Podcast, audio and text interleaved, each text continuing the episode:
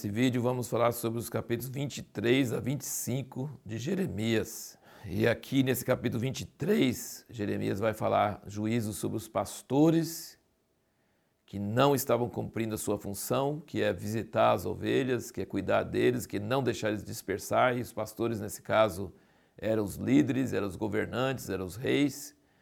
Né? Ele está falando contra eles que eles estavam é, não cuidando do rebanho, apenas se aproveitando do rebanho, mas não estavam cuidando. E depois um trecho bem mais forte sobre os profetas. É, então ele fala nesse capítulo contra os, os pastores e os profetas falsos.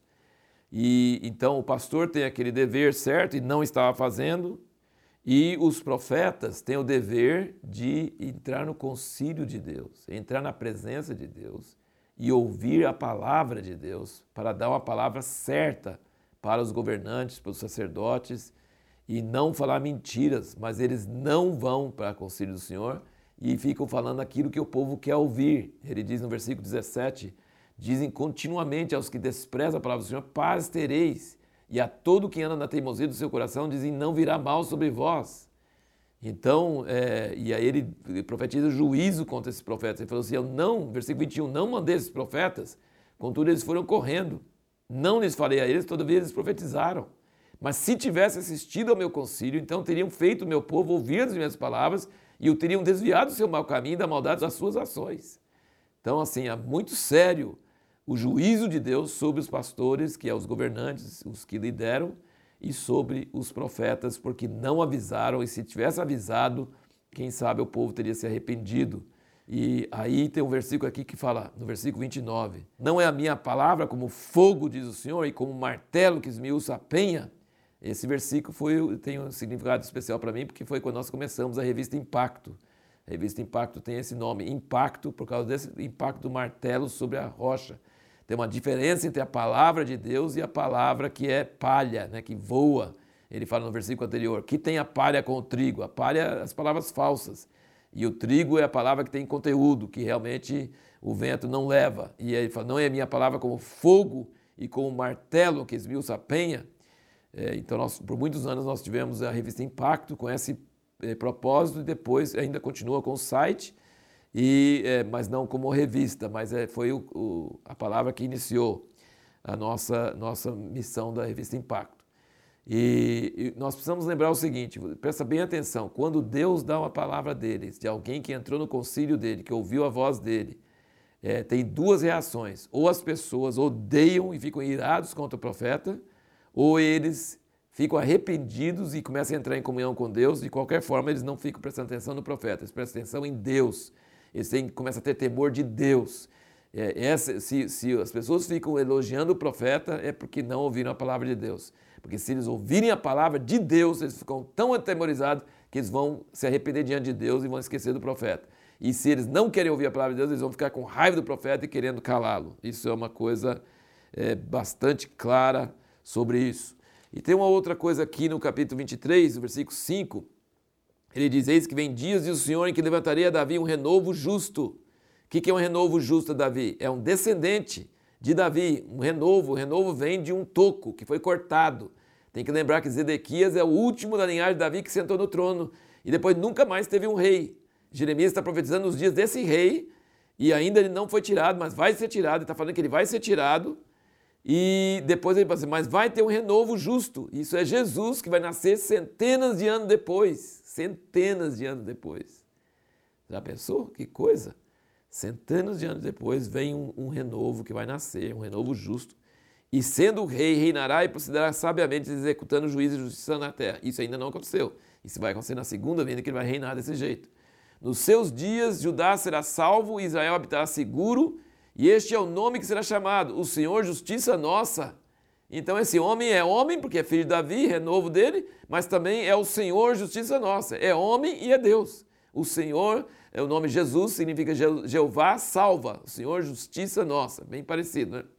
Portanto, eis que vem dia, no versículo 7, que diz o Senhor em que nunca mais dirão, vive o Senhor que tirou os filhos de Israel da terra do Egito, mas vive o Senhor tirou e que trouxe ar da casa de Israel da terra do norte todas as terras para onde os tinha arrojado, eles habitarão na sua terra.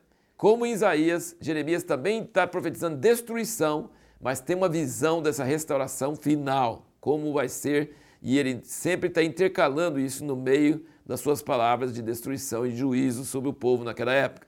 O capítulo 24 é basicamente uma visão que ele tinha sobre figos bons e figos maus. E os figos bons seriam os cativos que foram para a Babilônia, e os figos maus seriam aqueles que ficassem na terra e que seria uma praga, uma maldição, que seria terrível. E isso é totalmente contra o senso comum. O senso comum é que quem foi para a Babilônia, que foi azarado. E quem ficou é que tinha sorte. E é totalmente o contrário. Impressionante, né? Totalmente o contrário. Ele está dizendo que quem foi para a Babilônia vai ser abençoado e vai acabar voltando. Ele diz no versículo 5 do 24: Assim diz o Senhor, Deus de Israel: Como a estes bons figos, assim atentarei com favor para os exilados de Judá, os quais eu enviei deste lugar para a terra dos caldeus.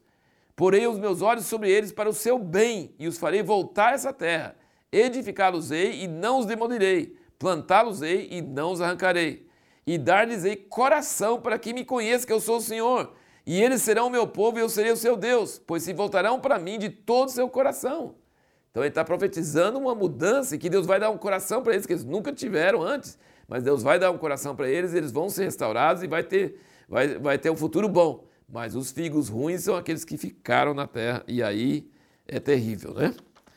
E aí no capítulo 25, Deus envia Jeremias para todas as nações para falar que devem se submeter ao rei da Babilônia, que era totalmente contra o senso comum também, não era?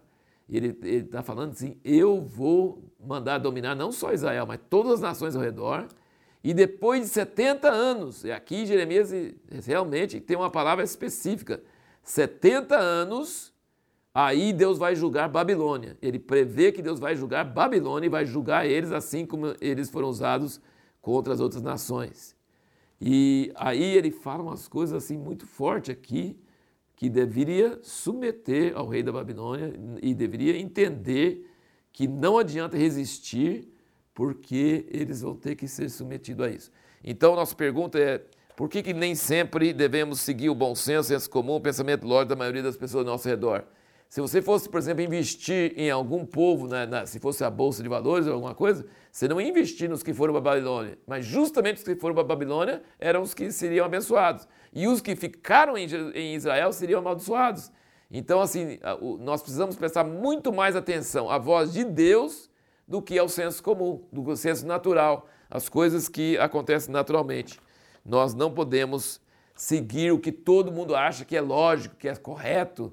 Né? Nem sempre você deve fazer o curso superior que todo mundo acha que é aquele curso que vai funcionar. Nós precisamos entender o que Deus quer, o que Ele está falando, porque o que Ele fala é que vai determinar o futuro. E não adianta você seguir o que todo mundo acha, que seu bom senso fala, se esse seu bom senso, no fim, vai reverter por causa dos acontecimentos que você nem está sabendo que vai acontecer. Né? Então é mais importante ouvir a voz de Deus do que seguir o bom senso, que no caso não é muito bom, né? Se fosse bom. Né? Então, o bom senso é aquele que todo mundo acha que é lógico, que é bom, que deveria seguir. E a pergunta que nós vamos responder no próximo vídeo: por que Deus permitiu que Jeremias aparentemente profetizasse em causa própria contra seus concorrentes?